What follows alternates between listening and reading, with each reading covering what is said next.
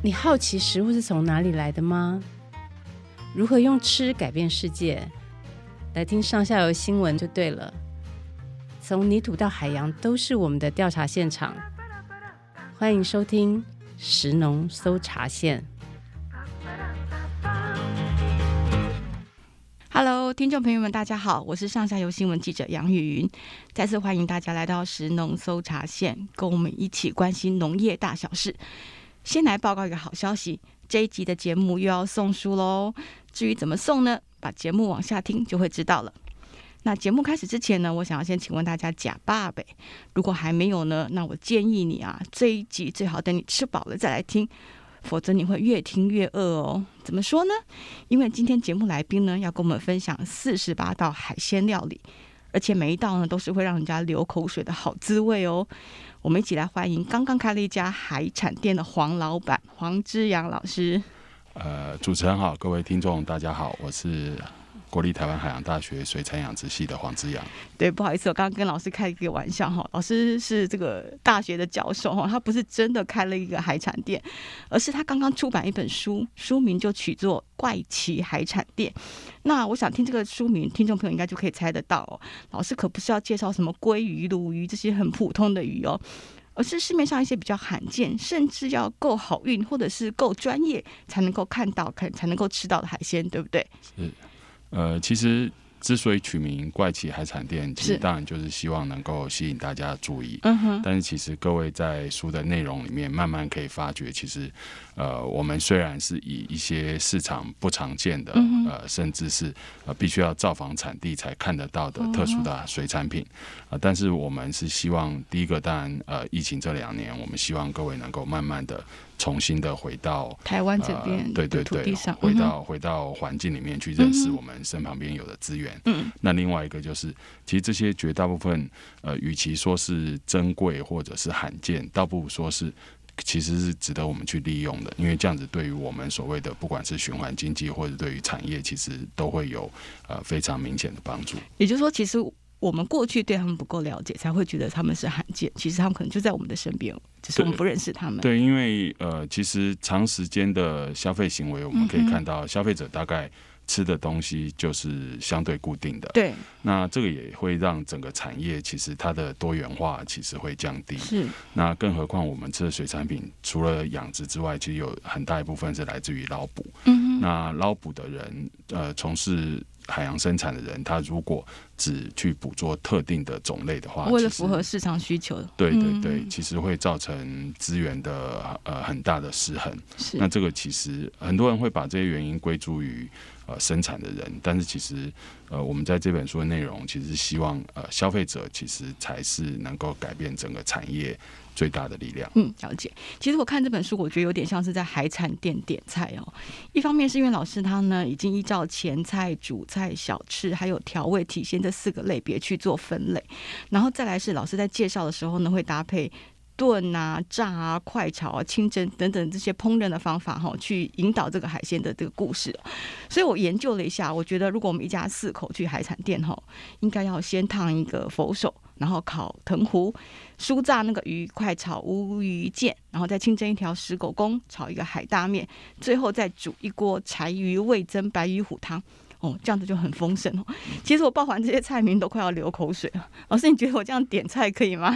呃，这样点菜非常好啊，因为第一个就是呃，你享受到了不同的，比如说海大面是藻类，对，虽然它的名称听起来像，像是一个面食，对对对。嗯那像一些鱼类，它可能是我们呃所谓的渔业的副产物，或者是混货的对象。嗯哼。那我们如果能够把它拿起来食用，那更何况是像您讲一开始讲这个佛手，其实它是它是藤壶，那它有非常特殊的风味，而这个风味会呃带领我们去认识这样子的生物。嗯哼。对，那。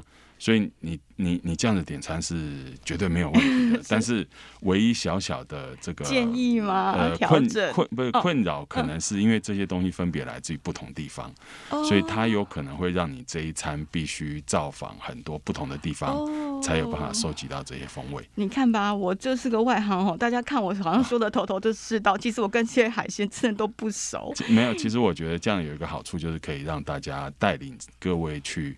认识不同的地方。嗯。那另外一个就是，呃，食物对于我们来说，其实除了吃饱肚子之外，嗯。呃，它有很重要的意义，就是它会在我们重要的时刻。留下一些深刻的记忆啊、uh huh. 呃，所以我们常会吃到一个味道或闻到一个气味，就会想到一个人或者是一件事。Uh huh. 对，比如说像您刚才谈到的佛手，对，我第一次尝尝到其实是在马祖哦。Uh 对，那白玉虎的话，我分别在头城的大溪渔港跟屏东的东港鱼市场看过也吃过。对，那海大面当然就是我目前生活跟工作基隆的主要的特产。也就是说，老师，你你之后再看到这些水产品的时候，你就会想到你在上次吃到它，或是呃生命中的某一个经验，跟什么朋友一起吃的时候的那个回忆就会浮现。对对对，其实我觉得不只是我啦，我相信每一个人都会有这样子的经验，嗯、只是说我们可能要呃不时去锻炼，嗯、那这样子可能会让我们在吃东西的上面可能会更。有滋有味，真的真的，老师，而且我还要跟你招认哈。我看这本书，我觉得自己有三大枉然。第一个是我真的白费我自己念这么多书，嘿，老师，你书中介绍了很多海鲜哦，我都不认识那个字怎么念，都只能有边读边哈。后来就是要去查字典才知道，其实也不是查字典，就是 Google 查，因为现在已经没有人在翻字典哈。比方说，像有一个鲨鱼叫做正鲨，那个正是金字部再加上一个呈现的呈。我本来以为这个字要念成，没想到居然是要念正哎，或者说有另外一个这个喷水池的喷字改成鱼字边之后，他不念喷呢，他改成念粪呢。老师，对，我们跟这些鱼的名字好不熟，真的觉得很挫折耶。其实这是绝大部分人的经验哦，谢谢老师。所以，其其实我连我们自己也都是，嗯哼，对，所以所以我们大概有两种方式啦，一种就是像大部分的人，就是有边念边，没边念中间。那还好的是，现在手机非常方便，所以其实你联网看照片、查资料，很容易就找到那个名称应该怎么说，或者是字应该怎么念。对。那另外一个就是，像我们自己的专业的话，我们大概会用呃呃呃，比如说学名或者是英文的俗名去称这个鱼，所以大概也可以。呃，稍微掩盖一下，其实我们的国文也没有这么好。哦，老师给我一个台阶下，谢谢你哦。不过呢，除了这个字不认得怎么读之外，我还有其他的挫折哈。另外就是说我枉为这个农业记者这么多年哈，老师讲的很多海鲜，我真的连听都没有听过。不过我觉得最冤枉的是什么呢？最冤枉就是说，台湾明明就是一个海岛，而且我跟老师一样，其实我是吃鱼多过喜欢吃肉的。是可是我居然还是有这么多海鲜都不认识哎、欸。我。我我我觉得这个绝大部分的状况都来自于我们的成长背景。嗯，对。那一个是因为其实呃，虽然呃，华人的社会大概有很长时间是在跟家人相处在一起，嗯，所以我们的至少晚餐都跟家人一起吃。一起吃，对。但是我们的呃口味或者是我们的饮食习惯跟偏好，其实往往呃传承了数代。嗯，比如说我的妈妈吃什么，或者是她不吃什么。哦，你就他大概就会影响我，对，因为呃，至少在我学生时代以前，呃，晚餐都是妈妈煮，嗯、哼对，那可能等我们离开社会之后，那呃呃离开家庭之后，进入社会之后，我们可能比较有机会去接触到比较不一样的东西。嗯，那其实我算是比较特殊，而且比较幸运的，就是我接触的呃伙伴里面，其实有很多是从事鱼捞或者是养殖生产的。那鱼捞的他们会有他们自己的私房。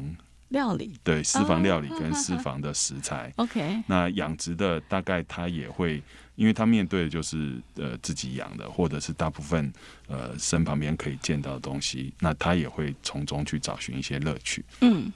所以我觉得这本书的副标题就下得很好。他说这个是一本海岛子民的海卫星指南哦。所以老师，你本来就是想要写一点这样子指南啊、字典之类类型的这个书籍，让大家更认识台湾丰饶的物产吗？其实说指南或字典，其实真的是不敢当啦。因为一来是我就是只是把我呃看到的或者是呃尝过的风味，把它用文字或者是照片把它记录下来。那另外一个就是，其实，呃，我们身旁边可以接触的各式各样水产品，其实远远超过我们想象。不只是在种类的组成，或者是季节的变化，嗯、甚至它随时空条件所做的一些改变。对对，比如说我去花莲，那其实花莲因为有很多原住民的部落，其实他们吃的水产品又让我大开眼界，哦、就跟我们平地人不一样。对的，而且多到我根本来不及收集到或收录到这本书里面。哦 okay、对，所以虽然这本书出版了，但是其实还是持续的在收集很多的资料。就、哦、听起来就说后面可能还有连续好几本要等着上市这样子。呃、如果有机会的话，那另外一个就是呃，其实很多人他会谈到说，哎，台湾只有海鲜文化，没有海洋文化。对，其实我们的海鲜文化也不完整。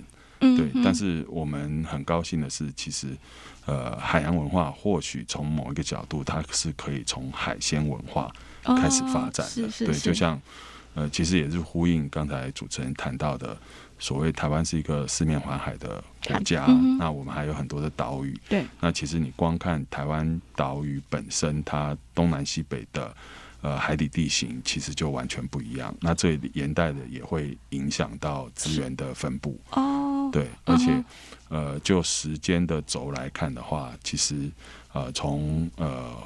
荷兰接触台湾以来、嗯，其实他们就把养殖的技术带进来了。OK，甚至更早以前，呃，我们大概就已经有一些圈养的这些技术。嗯哼。所以在这几百年的历史里面，其实我们对吃鱼这件事情，我觉得不只是很在行，而且是很精彩的。嗯哼。所以我觉得，特别是在疫情这两年，其实大家都很闷啊。嗯。那或许吃是可以让我们去呃认识环境，认识资源，而且去调节自己的呃身心上面一个啊、呃、还不错的一个方式。是老师你说的真好哎。所以呢，我们上下游也想要跟老师就共襄盛举哈。今天的节目呢，就准备了五本老师的签名书要送给听众朋友。哦只要你把这个这一集节目的这个 podcast 的连接啊分享出去，可是不是只有分享这个连接哦，你要加上至少一句刚刚老师说他出版这本书的缘由，忘记了对不对？没关系，赶快倒带回去听哈。用至少一句老师出版这本书的缘由，加上 podcast 的连接呢，分享出去，然后呢把截图传到上下游的粉砖留言给我们，动作最快的五名听众就可以拿到这本签名书哦。老师，那我们先举一至少一两个例子，让这个听众朋友批判一下，好不好？嗯、这书中到底介绍的是哪些海鲜呢、啊？诶、欸，其实种类还蛮多的。其实一开始主持人就有破题，我们大概有四十八四十八道，从小菜到呃前菜，然后主菜到调味。嗯哼。所以我觉得，与其呃主持人。让我介绍，不如我让主持人点菜。OK，就 老师，我最好奇比较好奇或者感兴趣的，我最好奇就是那个鱼，到底是为什么要叫那个鱼？为什么不是？就是它它为什么没有一个正确的名字来称呼它？哦，因为它的正确名字其实还蛮长的。嗯哼，对，而且比如说它的中文名叫做小鳍莲齿鱼。对，小鳍你光听，然后我们要再去解释那个字要怎么写，其实就算呃。我我我们勉强去记住，大概下一次见到那个鱼又忘记了。记了对，那那个鱼其实是呃那个鱼，对，就是那个鱼哈。所以这是一个当地的俗称。呃，其实当地人他因为只要有呃拖网作业的话，大概就会抓到这个鱼。哦。对，呃，那这个鱼其实它没有明确的称呼，因为我们刚才讲的小鳍莲齿鱼大概是。分类学家或者是海洋生物学家在使用的，哦，对对，那不是一般市场上在通用的，对对对，嗯、对，所以其实当地人他也不不不清楚这个鱼叫什么鱼，可是当地人都把它叫做那个鱼。呃，当地人其实是受到了观光客的激励，哦，怎么说？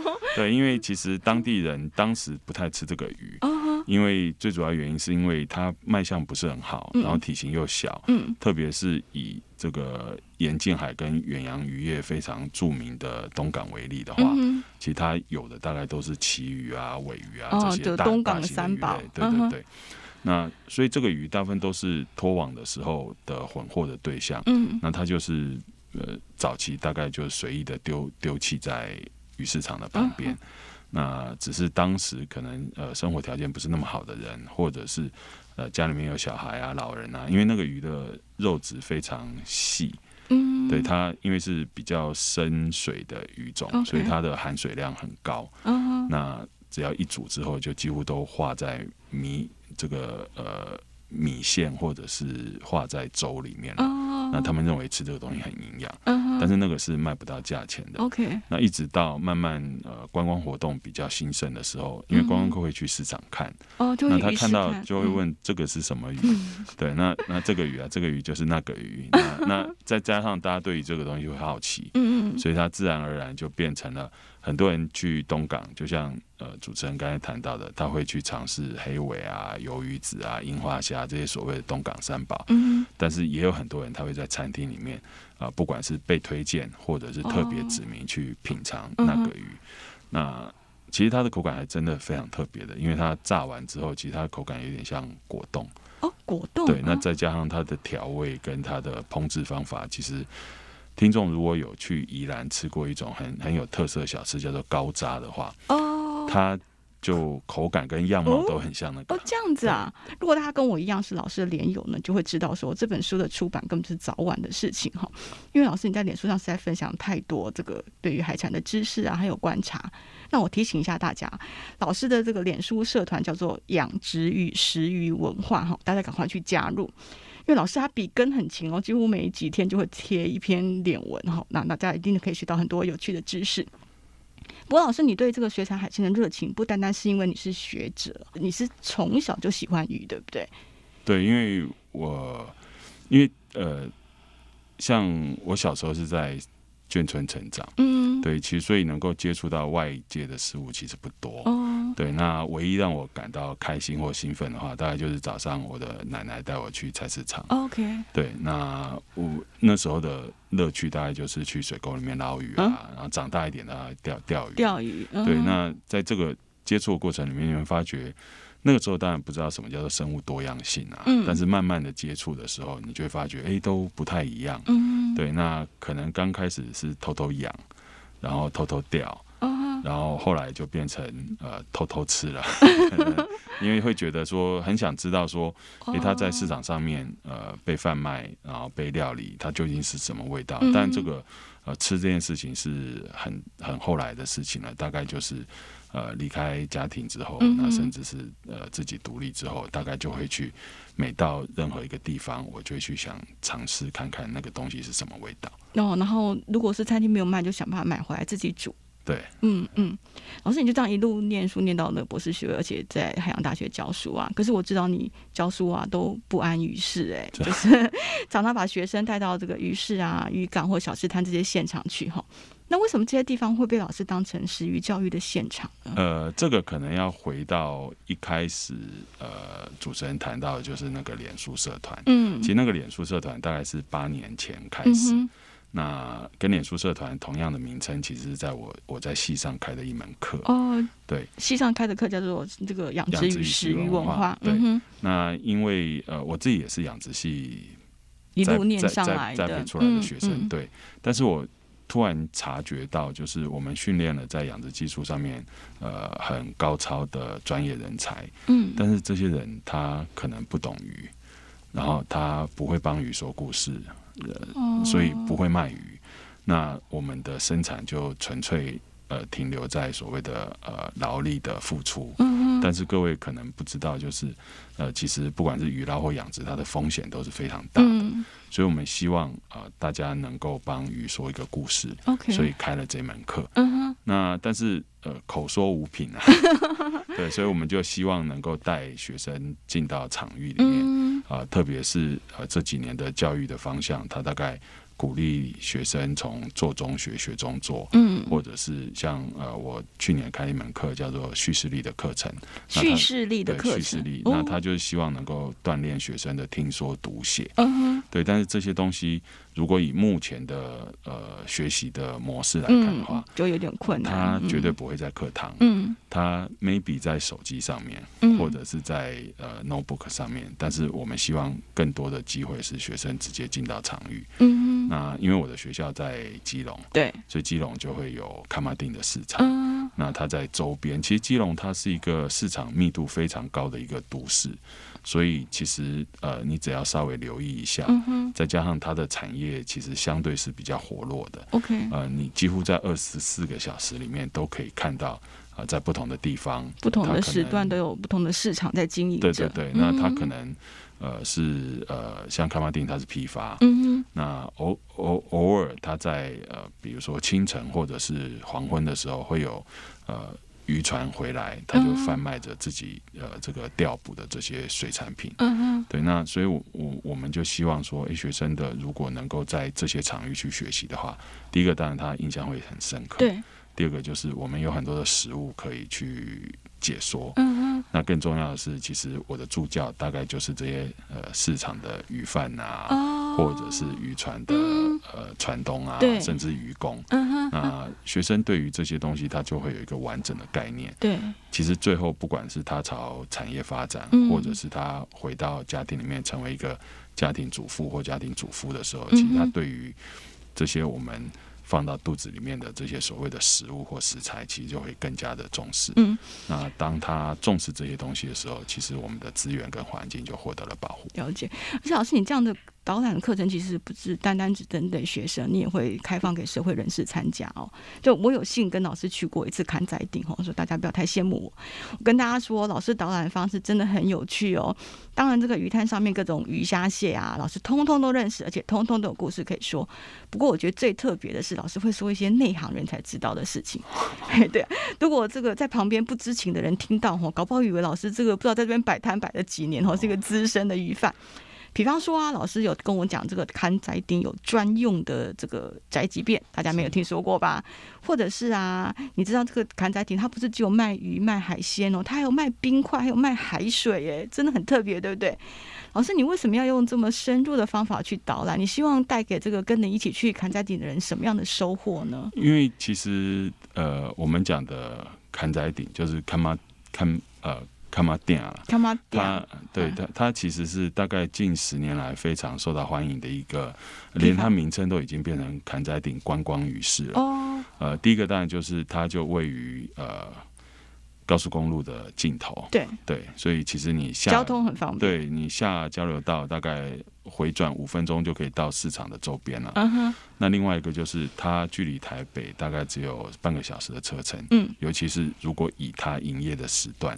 大概是凌晨的一点钟到六点钟，uh-huh. 这个时段其实呃，不管是开车或者是停车，其实都很方便，方便很多。对，所以你会发觉，其实大概五六日就非常多的观光客会过来。嗯，但是我们觉得很可惜的就是很多人他是来就是保持着可能呃，就是采采购，或者是看热闹，uh-huh. 或者是这可能是他晚上刷团的不知道第几拖，对。那我们觉得，如果只是像问导游一样，只是沾边的话，其实很可惜，因为崁仔顶它其实是从呃清光绪就一直经营到现在。对，那特别是呃这一两年，它因为周边的环境在整修，所以其实它是有把呃部分。呃，这个旭川的样貌把它铺露出来，uh-huh. 所以大家大概就可以知道它为什么叫做崁仔顶，uh-huh. 因为它会有一个波坎，必须让这些渔货可以从渔船上面卸卸下来，oh, 直接卸下来进到这个鱼市。对，对 uh-huh. 那至于您刚才讲的，其实我们会觉得，呃，鱼市场它的主角其实不是在鱼，而是在市场。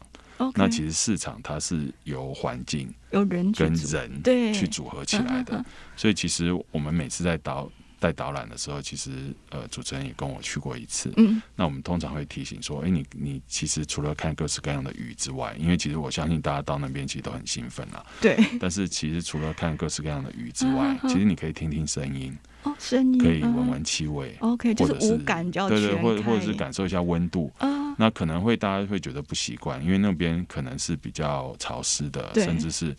呃，秋冬的季节经常在下雨，嗯，那是非常嘈杂的。然后很多人会觉得，哇，那边人车都是来去匆匆，对，要很小心，对，要非常留留意你的脚步，对。但是我想，这个就是市场最真实的一面，嗯，就是那个热闹、那个人气的感觉。对，那我们如果可以借由这些细微的观察去了解一个市场的话，我觉得大家在吃鱼这件事上面，其实可能就会更节约或者是更在意。嗯。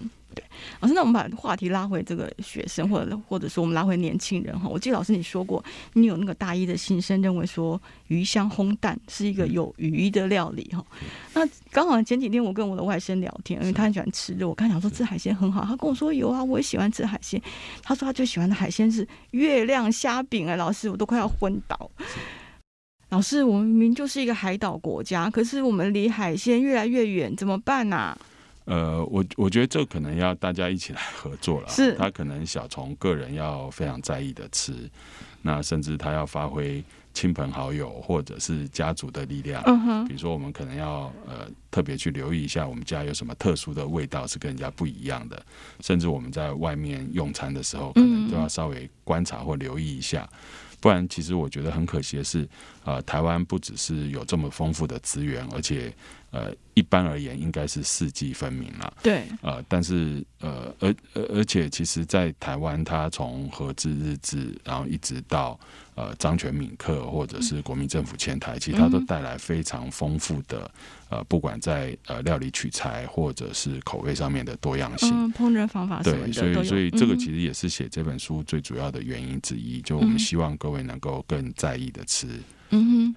老师应该还记得我们的这个养殖石斑鱼被中国禁运哈，然后而且连这个农委会主委陈吉仲他都点名说，哎，乌仔鱼你要小心哦，你可能就是下一个中枪的鱼哦。老师，我们这些鱼一定要去中国嘛？那现在去不了中国，您觉得应该怎么办呢？呃，我我觉得其实去哪里，其实我觉得都是好事，嗯、也都不是好事，嗯、对。那都是好事的原因，是因为当然它可以帮我们赚取外汇，对，那可以去养活渔民，对，让让我们的产业更茁壮、嗯、更发展，对对。但坏处是，其实呃，如果我们看一下现在我们的饮食的观念的话，啊、呃，不管是欧美的白领饮食，或者是慢、嗯、慢食，或者是慢鱼运动，嗯，或者是日日本跟韩国在推的地产地销跟生土不二，身土，嗯、其实我们强调都是在我们身旁周围去。呃，寻找或者是去使用我们的所谓食材，对，一来是新鲜，嗯，二来是平价，嗯，啊、呃，第三则是呃，当我们在谈呃我们要呃这个节能减碳、近零。呃，这个碳排的时候，其实呃，从吃这件事情上面，我们也可以去落实。嗯，所以，与其我们用活鱼运班的方式让石斑呃这个舟车劳顿的去到 别的国家，其实呃，我们在台湾反而能够呃更直接、更快速，而且更新鲜的去享受这些美味。嗯哼，所以要跟消费结合的话，整体来说啊，台湾的水产养殖到底应该走一条怎么样的路，才能够又长又久？呃，我觉得第一个当然就是呃，大家可能要呃。重新审视一下自己的呃饮食的原则跟方式，嗯，对，因为现代人当然我们没有办法避免，就是第一个生活压力很大，对，第二个就是我们可能就来去匆匆，其实没有那么多的时间，不管从料理到品尝都是如此，对。但是我觉得越是这样子，呃，其实我们越可以以水产品作为优先的选择对象。所以像刚才主持人有谈到，呃，以我自己的。观念是有鱼不吃肉啦，对，因为其实水产品它相对于情绪产有非常丰富的组成，而且它可以随季节变化，嗯哼，它的来源也包含了养殖跟捞捕，对。那另外一个就是水产品大概是所有的动物性的蛋白质里面，大概呃烹饪的难易度。呃，大概稍微比煎蛋难一点而已，哦、对，因为它有很多的，比如说呃软丝套 Q 啊，它都可以最沙沙，哦、甚至虾穿烫一下就可以吃，或者是清蒸的，其实它也很符合我们现代人的饮食需求。嗯，而且老实说，这鱼如果煮老了，好像也没有像肉煮老了这么难入口。对，而且我、呃、在我们家，如果鱼煮老了，就让它尽可能煮老，那我们就喝那个汤就好了。哦，OK，对对对，嗯、对。好，老师，那我们最后啊，再回到老师的新书哈，我想跟老师再请教两个问题。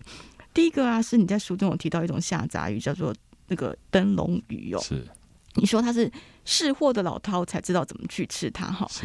那一般人去东港都只知道吃东港三宝啊，都不知道说下杂鱼里面其实有很多好货。是。老师，你可不可以再分享更多你对于下杂鱼的看法？Okay, 呃，其实这只鱼我过去都没有特别留意过。嗯一直到某一天的早晨，因为其实我出差工作大概都会刻意安排，对，早上可能或者是特殊的时间可能会刚好去逛渔港或者是市场。嗯、那我在某一天早晨就在传统市场里面发觉，呃、那个鱼贩他把所有鱼摆出来，准备开始营业。嗯、对，那当地的太太欧巴桑就一涌而上。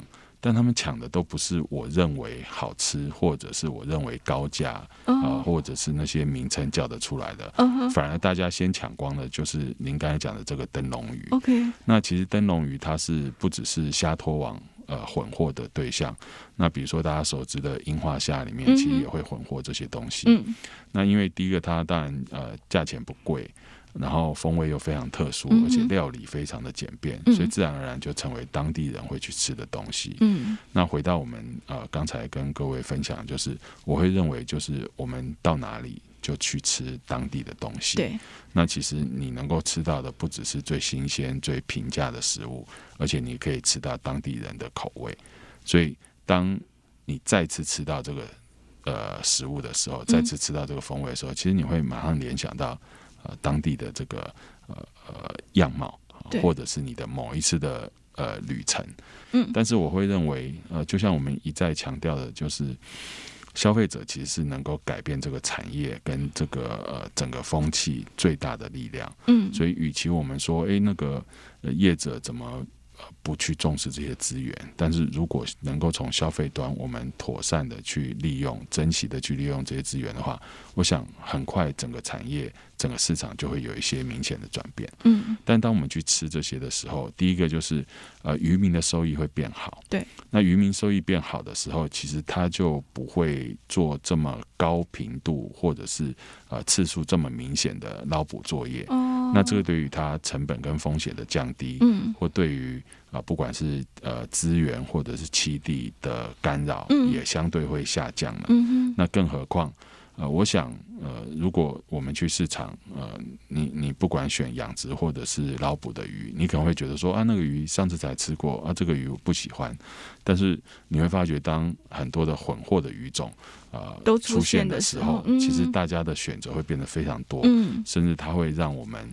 呃，感到好奇，嗯，或者是甚至是疑惑，嗯，那这个我想，这个就是会引导我们去品尝这些下杂鱼的一个动机或者是一个呃途径。对，也就是说，渔民他去捕捞樱花虾的时候，如果他顺道带起来的灯笼鱼也可以卖到好的价钱，他可能本来一个月要出海三次，但是因为现在收入提高，他可能一个月出海两次就够了。对对对，哦，那另外一个就是呃，其实我们对于这些海洋资源的利用，其实。嗯啊、呃，它都有很多种不同的形式，比如说呃混货的呃小鱼，它当然可以做成饲料，但是如果它今天可以做成呃，比如说呃台湾有一些地方，它会把它晒成鱼干，嗯，那甚至经过发酵之后把它做成鱼露，嗯，那那个其实都会形成一个很有特色或者是加工品，对对对，加工品，嗯，那它背后所代表的是啊、呃，它可能支撑了呃这个。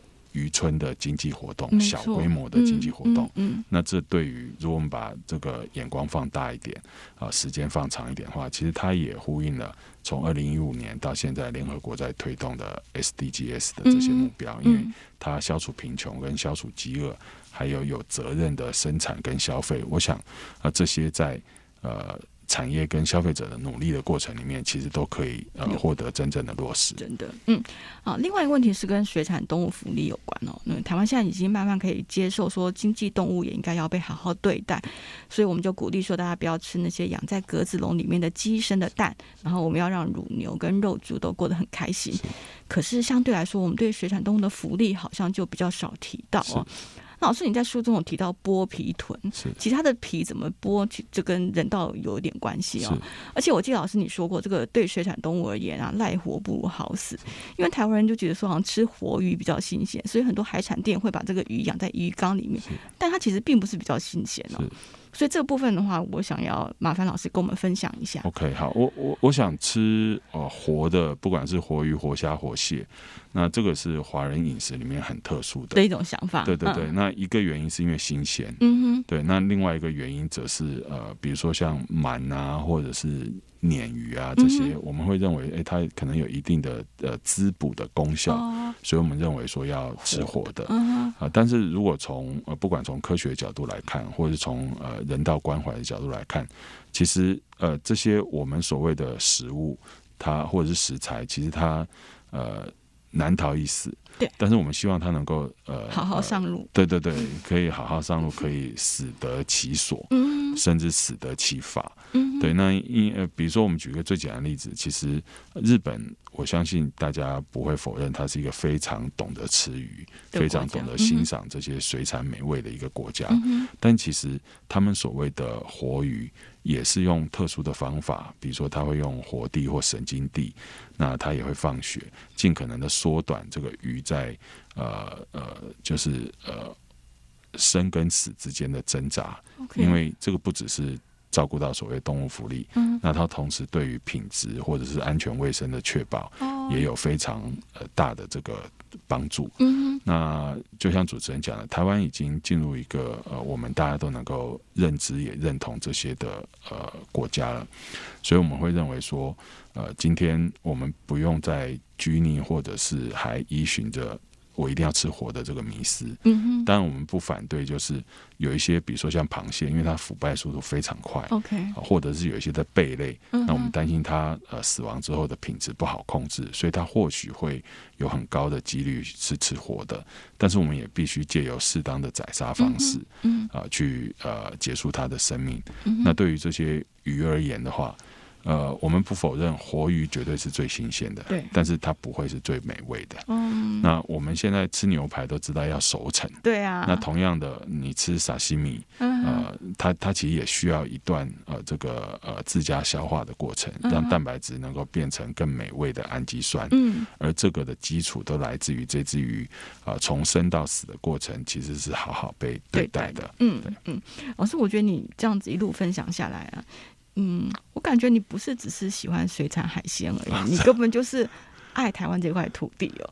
所以我想要引用那个渔业署张志胜署长魏老师写的这个推荐序里面的一句话，署长说呢，我们可以把怪奇海产店当做认识台湾本土生产的海洋物种工具书，也可以当做台式菜肴最具特色的本土海鲜料理美食书。我觉得署长的精髓，这种就是“本土”这两个字。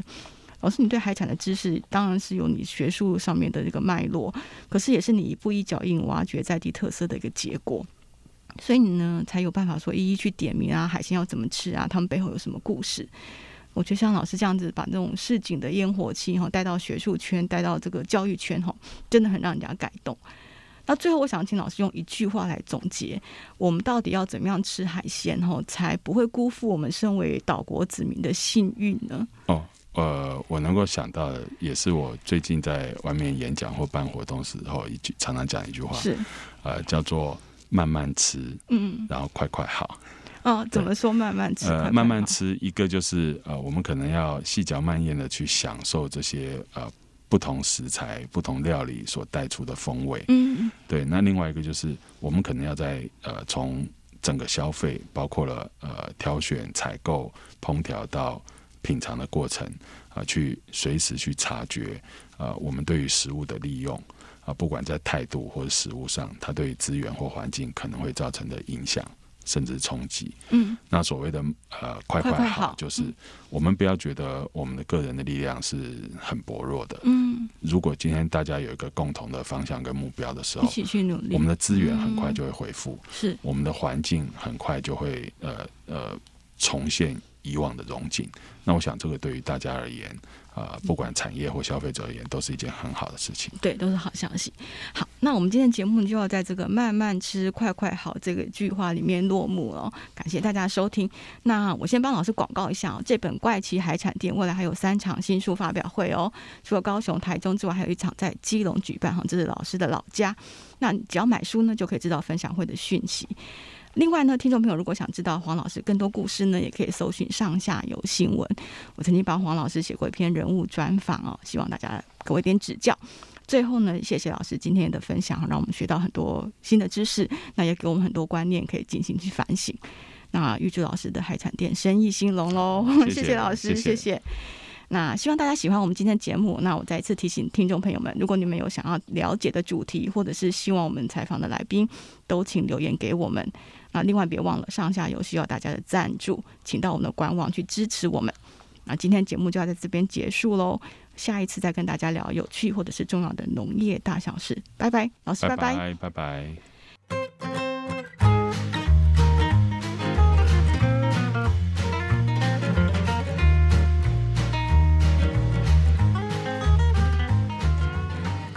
以上内容是由上下游新闻团队制作。我们是一个线上媒体，特别针对农业、食物跟环境制作每日新闻与深度的调查报道。欢迎大家上网搜寻“上下游新闻市集”。